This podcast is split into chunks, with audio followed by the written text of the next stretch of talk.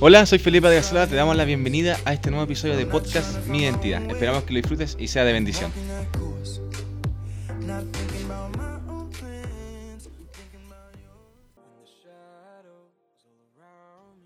Hola, hola a todos, esperamos que estén súper bien ahí donde nos estén escuchando.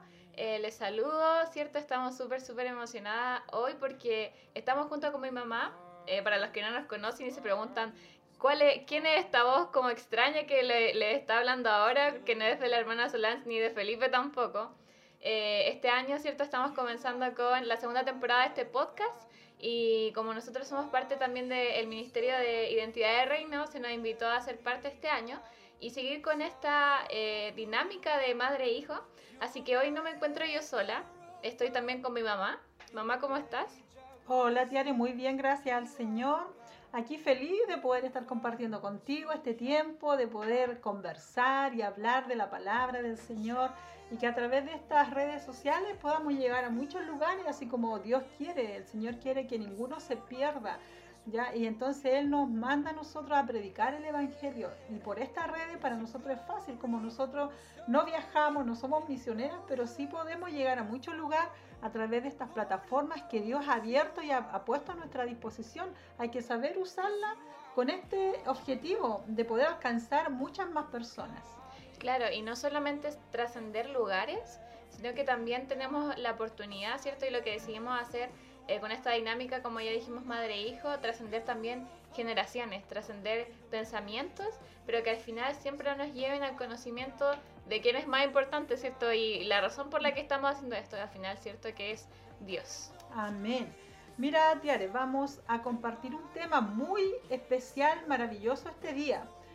El tema se llama El Padre mismo te ama. Qué importante que nosotros como seres humanos podamos tener este conocimiento de que tenemos un Padre que a nosotros nos ama. Amén. Claro, y lo interesante, ¿cierto? Igual de este título es que dice, el Padre mismo te ama. Y no dice tal vez como Dios te ama, porque siento que igual eso es algo que, que escuchamos continuamente y siento que mucha gente quizás no lo siente muy cercano porque habla de un Dios. Eh, y mucha gente piensa que, que, Dios es alguien alejado, alguien que, que quizás ama, pero ama en masa. Eh, ama como en generalidad, como muy difuso, cuando realmente no es así, porque Dios es un Dios personal y por eso le, le, decimos ponerle cierto este título que dice, el Padre mismo te ama, porque el amor que Él nos tiene para nosotros es eso, el de un padre. Y quizás tú no has conocido el amor de un padre terrenal aquí, pero tenemos ese amor de ese padre que de hecho dice la Biblia que el padre, el mejor padre de esta tierra es malo comparado a Dios. Amén. Porque así de maravilloso es Él. Amén, amén. Juan capítulo 4, versículos 9 y 10 nos dice así, ¿ya? En esto se manifestó el amor de Dios en nosotros, en que Dios ha enviado a su Hijo unigénito al mundo para que vivamos por medio de Él. En esto consiste el amor, no en que nosotros hayamos amado a Dios, sino en que Él nos amó a nosotros. Amén. En esto se manifestó el amor de Dios, en que Él nos amó a nosotros. Amén. Esto es una característica tremenda y de bendición para nosotros, porque Él nos amó con ese amor incondicional. Él nos amó de una forma eh, maravillosa, aun cuando nosotros quizá no merecíamos este amor, porque la palabra nos dice que nosotros estábamos perdidos en delitos y pecados. Allí en el Edén, cuando, ¿no es cierto?, cuando Adán y Eva pecó, dice que ellos fueron destituidos de la gloria de Dios. Entonces, por ende, nosotros tampoco podíamos alcanzar este tremendo amor, pero Dios siempre en su infinito amor, en esa tremenda misericordia, Él creó un plan perfecto para traer libertad, para poder traer la salvación, para traer la vida eterna y para mostrar el amor que Él tiene para la raza humana. Dice que en esto se manifestó el amor de Dios en nosotros, en que Dios ha enviado a su Hijo. Amén. ¿Tú te puedes imaginar a un padre que entrega a su hijo para perdonar el pecado de otro? Eh, bueno, yo creo que obviamente que no, pues. O sea, yo no, yo no tengo hijos, pero eh, pensando, ¿cierto? Poniéndolo en la situación, obviamente, que, que yo creo que nadie lo haría. Pero em, hablando de este versículo, ¿cierto? En específico que, que mamá acaba de leer, eh, creo que es maravilloso que habla justamente de que, de que el amor de Cristo no depende de, de, de nuestro amor por Él, sino de cuánto Él nos amó a nosotros. Eh, ¿Y por qué creo que es tan importante? Porque justamente demuestra este carácter de amor paternal que tiene Dios por nosotros. Porque ese tipo de amor tiene un padre. Po. Al final, eh, no importa lo que nosotros podamos o no podamos hacer, ya somos hijos. Entonces un padre, incluso en las situaciones en las que ellos saben que estamos equivocados, siempre nos van a amar. Y siempre van a esperar a que nosotros regresemos eh, a ellos porque siempre van a tener esa disposición de amar simplemente. Y yo creo que eso es algo súper importante de siempre recordar porque lamentablemente yo creo que afuera la gente que quizás nunca ha escuchado a Dios, que quizás no conoce a Dios eh, personalmente, suele pensar muy seguido que, que Dios, mm, o sea, que nosotros no merecemos el amor de Dios de cierta forma, porque yo hice algo, porque hice algo en el pasado, porque lo estoy haciendo ahora, porque hice esto mal, eh, porque la gente de afuera quizás se está apuntando con el dedo. Pero Dios no hace eso, porque para Dios tú eres simplemente su hijo. Entonces eso realmente no es lo que importa. Lo que realmente importa es quién tú eres. Amén, así es. Y otras personas también que piensan otra cosa diferente, que piensan de que Dios es un Dios malo, mm. un Dios que no los ama, un Dios lejano, como decías tú, un Dios lejano, porque lo, nombran como Dios, lo miran como un Dios, como algo inalcanzable. Por eso que es importante este tema que tiene este título que dice que el Padre mismo te ama. ¿ya? Y nosotros, nosotros tenemos este tipo de relación, ¿ah? como un padre y un hijo. Entonces, Dios a nosotros nos ama de una manera incondicional, no importando lo que nosotros pensemos, las circunstancias, como nosotros nos podamos mover, él nos ama incondicionalmente. También nosotros en Jeremías 31, el versículo 3 dice, Dios te dice, con amor eterno te he amado, por eso te ha traído con misericordia. Nosotros somos predestinados desde el vientre de nuestra madre. ¿Para qué? Para ser hijos de Dios. Y por eso que Él dice que con amor eterno nos ha amado y nos ha traído con misericordia. Tan grande es esa misericordia que muchas veces nosotros podemos estar lejos, podemos estar en el mundo, podemos pensar incluso que nunca vamos a ser nosotros eh, cristianos, cristianos evangélicos. ¿Por qué? Porque estamos acostumbrados a vivir lejos del Señor, pero cuando hay un propósito, cuando el Padre mismo te amó, cuando te amó, allí en el vientre de, de nuestra madre. Qué importante saber que Él en un minuto tiene el tiempo y la hora precisa en que aunque nosotros estemos lejos, aunque quizás estemos haciendo lo que no es correcto, lo que no es bueno, lo que no es agradable y mirando incluso a Dios de lejos, pero Él dice que Él con amor eterno nos atrae hacia Él y Él nos trae con lazos de amor. Qué importante saber esto. Claro. Eh, bueno, hay un versículo que a mí me gusta mucho que, que, yo creo que todos lo han escuchado en alguna parte o han leído porque es lo que siempre se suele escribir en campaña evangelística. Yo me acuerdo cuando salía con la red de niños en la iglesia en la que estaba, eh, salíamos siempre y, generalmente los carteles siempre decían este versículo que está en Juan 3:16, que todos conocemos, ¿cierto? Que habla de que Dios es amor. Y yo creo que es eh, realmente, bueno, lo que todo padre siempre es, ¿cierto? Pero realmente con Dios es mucho más diferente porque lo que este versículo dice es que Dios es amor. No que Dios ama, sino que Él es el amor. De hecho, si algo tiene que ver con Dios, siempre va a tener que ver con el amor. Si Dios está llamándote hoy, es porque te ama. Si Dios está tal vez guiándote en una dirección que tú no quieres ir, es porque te ama. Si Dios te está tal vez eh, dando un tipo de lección, siempre es, porque te ama y siempre lo va a hacer con amor porque sabe que todas esas cosas siempre te van a guiar al propósito eterno y las cosas que a ti te van a ayudar a bien. Y lo más maravilloso de todo, como dije, no es que Dios simplemente ame, sino que es el amor mismo porque es su naturaleza. Es algo que ni siquiera Él tiene que forzar porque de por sí Él te ama sin importar lo que tú hagas. Y lo maravilloso de, de yo creo, el Evangelio, ¿cierto?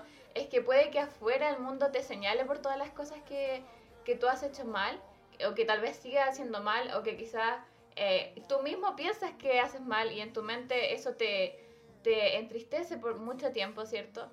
Eh, es que con Dios podemos encontrar propósito en esas cosas. Amén.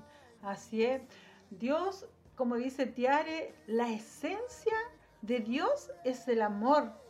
En toda la Biblia nosotros podemos leer y ver que la esencia de Dios es el amor, que Él entregó a su Hijo solamente por amor, no porque nosotros merezcamos que Él haya muerto por nosotros, es solamente por amor. Qué, maravilloso es saber que hay alguien que nos ama de esta forma, ¿Por qué? Porque nosotros, nuestros padres, muchas veces nosotros en este mundo tenemos mucha carencia de amor. De hecho, eh, hay un, mundo en este tiempo que se caracteriza porque la gente es egocentrista, porque se ama a sí misma, poco le importa los demás, poca empatía tienen con los demás.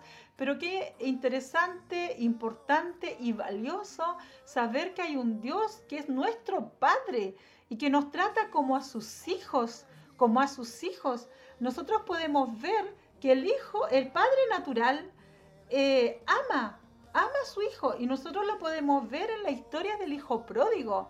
Ya que esta, esta historia se encuentra en Lucas 15 del 20 al 24. Nosotros podemos ver que había un hijo que pidió su heredad estando su padre en vida. ¿ya? Y el padre, con amor, él condescendió y le entregó la herencia a su hijo.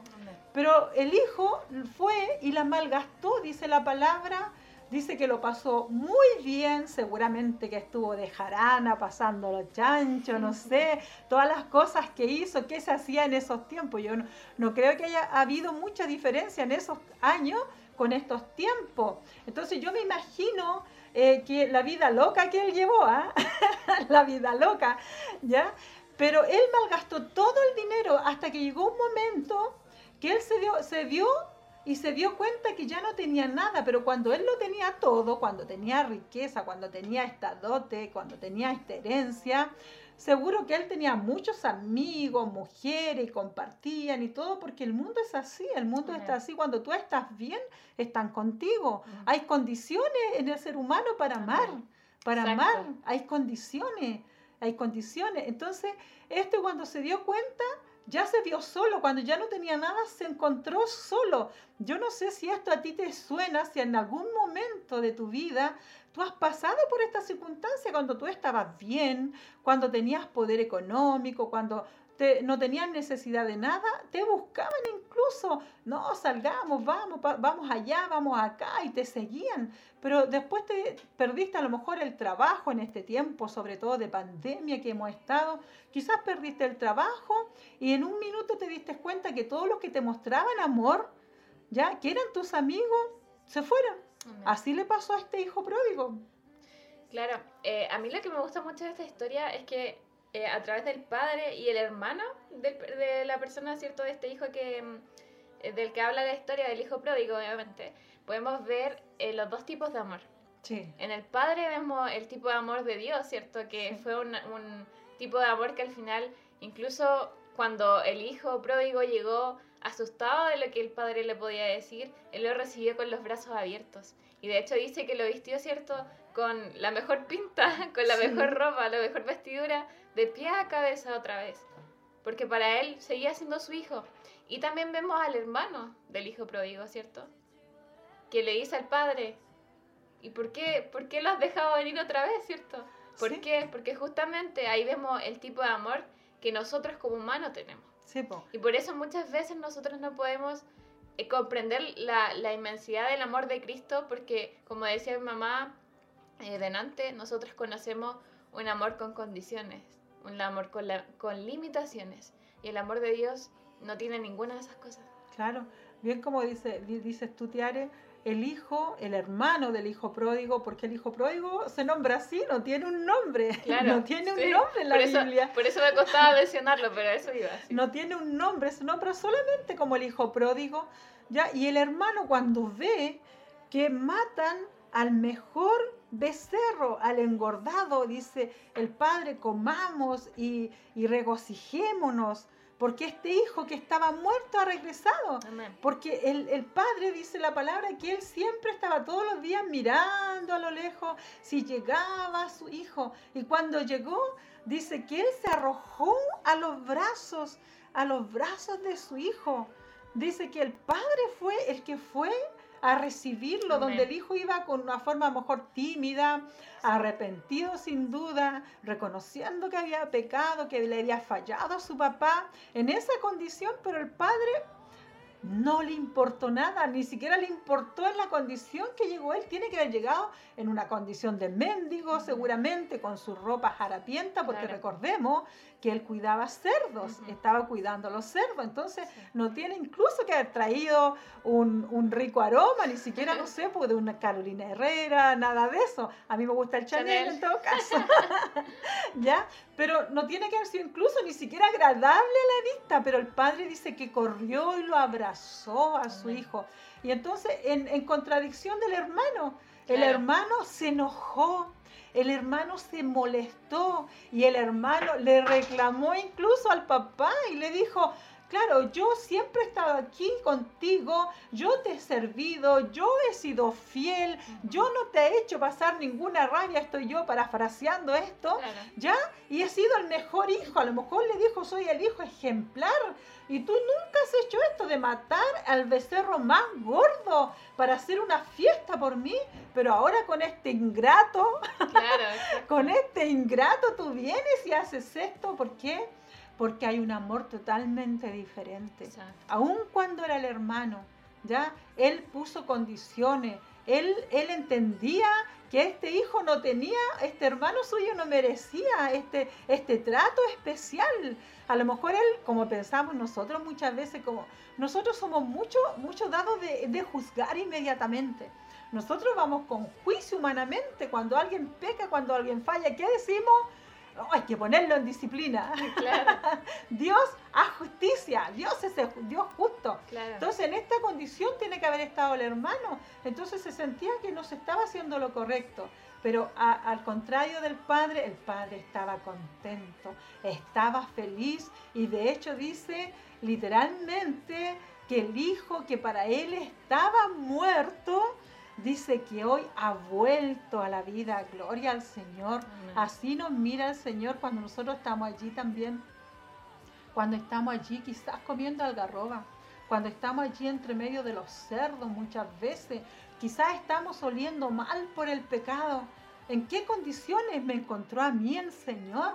Pero Él, cuando yo, cuando Él me trajo, porque no soy yo, si eso es lo otro maravilloso, que no somos nosotros los que buscamos a Dios, Amén. Por eso que dice que el Padre mismo te ama. Yo de verdad, de verdad que en esto me gozo. En esto me gozo. Porque me imagino yo misma, ya en esa condición de este hijo pródigo, lejos, lejos de Dios, totalmente alejado del Padre, comiendo algarrobas en el mundo. ¿ya? Pero cuando Dios me trae con lazos de amor, qué tremendo, con lazos de amor. Así es como Dios te quiere traer a ti, querido oyente. Quizás estás lejos en este tiempo, pero Él nos trae con lazos de amor a su presencia y Él no trae palabra de juicio. Él lo que hace es abrazarnos, Amén. abrazarnos con amor, consolarnos, eh, gozarse, decirle a los ángeles en el cielo, maten al becerro más gordo porque este hijo que estaba muerto ha vuelto a la vida. ¡Qué Amén. glorioso! Sí, puede que ahora, justo ahora tú te sientas en una situación en la que estás rodeado de gente que te está señalando con el dedo, que te está apuntando. Y justamente quiero que vi- visualice eso, que tú estás en un círculo o tal vez eh, al final del, del camino, como venía tal vez este hijo pródigo caminando cuando volvió a, a donde estaba su padre, ¿cierto? Y que toda la gente alrededor le apuntaba con el dedo quizás. Pero sabes qué? Al padre eso no le importó. El padre vio a su hijo, luego de haberlo estado esperando día tras día, y corrió, corrió a través de todos esos eh, dedos que señalaban, corrió a través de todas esas actitudes, ¿cierto? Que tal vez querían hacer sentir al hijo pródigo menos y que tal vez int- estaban intentando que él se fuera incluso. Amén. Porque lamentablemente eso es lo que produce muchas veces nuestra, nuestra forma de actuar al ser muy yo-yo en, nuestras, Sí. en las cosas que, que hacemos. Pero a Dios, al Padre, no le importó eso y corrió a través de todos esos dedos señaladores a recibir a su hijo, a abrazarlo con amor y a decirle, por fin has vuelto, ¿cierto? Por Sí. fin has vuelto aquí, yo te he estado esperando todo este tiempo, te he esperado, te he buscado, he mirado este camino día tras día, bien, esperando verte aparecer. Y no esperándote ver aparecer arrepentido, quizás de rodillas, llorando, pidiendo perdón, sino que simplemente verte aparecer. Solamente eso. Es lo, Amén. es, lo, es lo suficiente, ¿sabes? Porque para Dios lo, lo único que necesita hacer, lo único que necesita hacer es tener la mentalidad de que tú eres un hijo y que tienes un padre al que perteneces y un padre que te da el amor necesario que puedes estar buscando en muchos lados y que nunca has encontrado, pero que ahí siempre lo puedes encontrar. Amén, sí, porque esa es una característica del Padre. Y el amor del Padre no busca una razón Exacto. para amar. Eso, eso también es tremendo, porque Papá Dios no busca una razón por la que a nosotros nos ama. Él nos ama y ya, Claro. y ya nos ama. ¿Por qué? Porque nosotros estamos acostumbrados a que el amor humano tiene condiciones. Yo amo al que me ama. Mm. Pero si alguien a mí no me ama, simplemente o lo ignoro o me da lo mismo y, y no, no, no hago lo mismo que hace él, me es indiferente, ¿ya? Y no lo amo tampoco, me da lo mismo lo que él haga. Pero el, amor de Dios es así, él no busca un, un por qué amarnos, él simplemente nos ama. Amén. Mira, aquí hay una definición de amor que encontré ahí yo por internet. No es la definición como de diccionario, pero fue una definición que realmente a mí me gustó muchísimo porque siento que justamente eso es el amor, ¿cierto? Dice sentimiento intenso del ser humano que partiendo de su, prof- de su propia insuficiencia, perdón, necesita y busca el encuentro y unión con otro ser. Porque cuando nosotros estamos falta de amor, como lo estaba quizás, cierto, este hijo pródigo, cuando, cuando se vio en la situación, cierto, comiendo junto con los cerdos y recordó ese lugar al que él pertenecía, Amén. es porque estaba buscando eh, completarse, estaba buscando ese lugar al que él pertenecía, valga la redundancia otra vez, eh, ese lugar, cierto, donde él se iba a sentir pleno. Amén. Porque cuando él estaba comiendo con los cerdos, yo estoy muy segura que él no se sentía completo, no, No. se sentía lleno. Y de hecho por eso tuvo ese pensamiento de que estoy aquí cuando podría tenerlo todo ahí donde estaba, ¿cierto? Donde, donde, siempre, donde siempre he tenido que estar. Eh, entonces, eso, eso justamente es cuando eh, lo que buscamos con Dios, ¿cierto? El, el, la, el sentido de pertenencia. A, a eso quería ir, al sentido de pertenencia. Porque la verdad yo siento que esto es algo que a nosotros nos hace falta mucho. El sentido de pertenecer a algún lugar. Eh, yo creo que como joven, ¿cierto? Eh, yo creo que como adulta y mamá en cierta edad también pasó por lo mismo. El tema Todavía. de... Todavía. bueno, todavía. El tema de, de tal vez eh, buscar algún lugar y, y sentirte parte de él. Amén. Y muchas veces eso es muy difícil. Y, y no lo podemos conseguir, ¿cierto? Parece que no, que vamos a todos lados, buscamos muchas cosas y no lo encontramos en ningún lado. Em, y bueno, yo cuando tuve mi encuentro con Dios ya hace mm, sus dos años, un año y medio, la- más o menos. eh, bueno, les cuento, les voy a contar bien mejor, ¿cierto? Bueno, pues. Eh, yo eh, nací en la iglesia, de hecho. Eh, yo desde muy chiquitita siempre he ido. Pero eh, creo que algo que hablábamos siempre con, con los jóvenes del ministerio es acerca de, mm, de cómo el ir a la iglesia al final no te da un real, un real encuentro con Dios. Amén. Y que por mucho tiempo realmente yo viví de las experiencias de alguien más, de escuchar de, de lo que otra gente vivía, pero nunca tuve realmente esa experiencia propia. Eh, hasta hace un año y medio, cuando realmente lo conocí.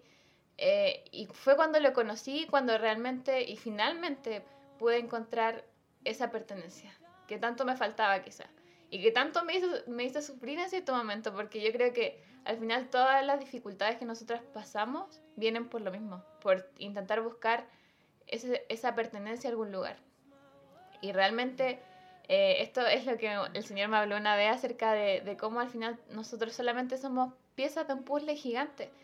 Y Dios es la persona que creó ese, ese puzzle gigante. Y lo maravilloso de todo es que para que un puzzle funcione, y este puzzle sí funciona, es que la persona que lo creó tuvo que crear con sus propias manos cada pieza. Amén. Tuvo que darles la forma, tuvo que darles el lugar y las puso eh, en el lugar en que pertenecían. ¿Para qué? Para que esta gran obra de, de arte, ¿cierto? Que, que el Señor está haciendo, para que este gran plan que Él está formando pueda funcionar. Él como el gran autor de este gran puzzle, es el gran autor también de, de esta gran obra de amor que Él hizo con cada uno de nosotros. Amén. Y ninguna pieza tiene más importancia que otra. Amén, amén. Eso es importante lo que acabas de decir, Tía, de tu propia experiencia, lo que tú viviste estando tantos años dentro de una iglesia, pero tú nunca tuviste realmente un encuentro con el Señor. Ujú. Y muchas veces nosotros eh, pensamos que todos los que están dentro de la iglesia han alcanzado a conocer el amor del Señor. Pero hay Amén. muchos que están dentro de una iglesia, pero aún sienten ese vacío en sus corazones. Aún no han alcanzado a conocer ese tremendo amor de Dios y caminan todavía con su mente y con su mente, no sé, pensando que nadie los ama, que nadie los quiere, porque es, es importante saber de que este mundo yo incluso a mis, a mis años, como dice Tiare, ella piensa que a lo mejor solamente los jóvenes necesitan amor, y yo le voy a decir que está muy equivocada, porque, porque nosotros, toda nuestra vida, desde que nosotros fuimos engendrados, necesitamos ese amor, porque desde Amén. ya que nosotros fuimos engendrados, de cuando estamos en el, en el vientre de nuestra mamá, nosotros sabemos que el, el feto, que aún no ha nacido, siente cuando es acogido, cuando es amado, cuando le hablan con cariño, cuando lo esperan con amor. Y nosotros, aún cuando estamos ya con nuestra edad más avanzada, me había olvidado decirle que tengo 57 años, ahora se lo digo para la gloria del Señor. 57 años y puedo estar compartiendo con mi hija que apenas tiene 19 años, somos dos generaciones completamente diferentes. ¿ya? Por eso a lo mejor ella piensa que a mi edad yo vivo una vida más, más tranquila en cuanto al amor, pero ¿sabes qué? Que yo creo que me identifico con cada una de las que están allí escuchando, a lo mejor que tienen mis años y los jóvenes que están también escuchando. Nosotros los seres humanos, desde que nacemos hasta que morimos, necesitamos ser amados. Amén. Necesitamos ser amados, necesitamos ser aceptados, ser aceptados. ¿Por qué? Porque en este mundo hay mucha falta de amor. Así es. Lo que más hay es falta de amor. Entonces nosotros necesitamos ser amados. Imagínate de que eh, nosotros podemos escuchar y ver en la televisión las noticias. Cuánta violencia, cuántas cosas pasan. ¿Y por qué pasan estas cosas? Es porque no hay amor, no hay empatía. Ya, ya el ser humano no se está, no está amando a sus pares, no se están amando eh, a- al otro. ¿Por qué? Porque primero nos amamos a nosotros mismos.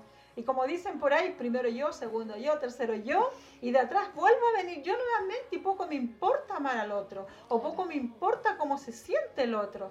Entonces esa es la realidad que estamos viviendo, por eso es que es importante reconocer que tenemos este Padre que a nosotros nos ama y nos acepta tal cual nosotros somos, ¿ya? Pero sí lo que Dios mira es que nosotros vengamos a Él con un corazón arrepentido, reconociendo, como dijo el hijo, hijo pródigo, iré donde mi Padre y le diré he pecado, he pecado, que me equivoqué. ¿Ya? Qué importante tener este corazón nosotros de humildad y de reconocer que nosotros fallamos al Señor y ahí está Él con sus brazos abiertos para amarnos, para aceptarnos, para recibirnos. Y estas son las características de nuestro Padre. Él nunca se da por vencido con nosotros. El hijo pródigo, el padre no se dio por vencido con su hijo. Ya, no sabemos cuánto tiempo estuvo él lejos de su padre, la historia no lo dice. Amén. Pero él no se dio por vencido, dice que siempre miraba a lo lejos. Así está Dios también. Así Así es. está nuestro Padre Celestial, mirándonos todos los días, cada minuto, cada segundo. ¿Qué está haciendo Juana? ¿Qué está haciendo María? ¿Qué está haciendo Tiare? ¿Qué está haciendo Felipe? ¿Qué están haciendo mis hijos amados? ¿En qué están hoy día? ¿Ya? Pero Él aún así, aunque estemos allí como este hijo pródigo, cuidando esos cerdos, entre medio de esos cerdos, Él nos está amando. Amén. Él Nos- nos está amando, qué glorioso. A mí me apasiona esto. Él nos está amando porque Él tiene el tiempo y el minuto preciso que Él sabe en que tú vas a volver nuevamente. Amén. Porque nosotros fuimos predestinados desde el vientre de nuestra madre. Entonces Él no se da por vencido porque Él trabaja, porque Él tiene un propósito para nosotros, predestinados para, para, qué maravilloso, gózate allí. A lo mejor tus circunstancias no son las mejores, a lo mejor estás lejos de papá, a lo mejor también un día le pediste la herencia y te fuiste, te fuiste y quieres volver y a lo mejor te da hasta vergüenza volver, ¿por qué? Porque siempre está el juicio, Amén. como este hermano, pero olvídate. Acércate a tu Padre Así porque es. Él te está esperando. Amén.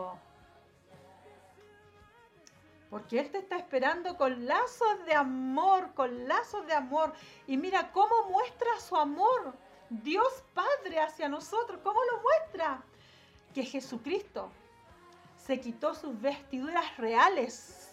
Se quitó sus vestiduras reales. Se quitó su corona. Salió de su trono. Bajó de su trono solamente por amor a nosotros. Y se hizo hombre y vi- vino a vivir entre los hombres. Vino a ser maltratado. Vino a ser, ¿no es cierto?, allí expuesto ante todos, enjuiciado, vituperado, golpeado, menospreciado. Él lo que menos tuvo fue amor.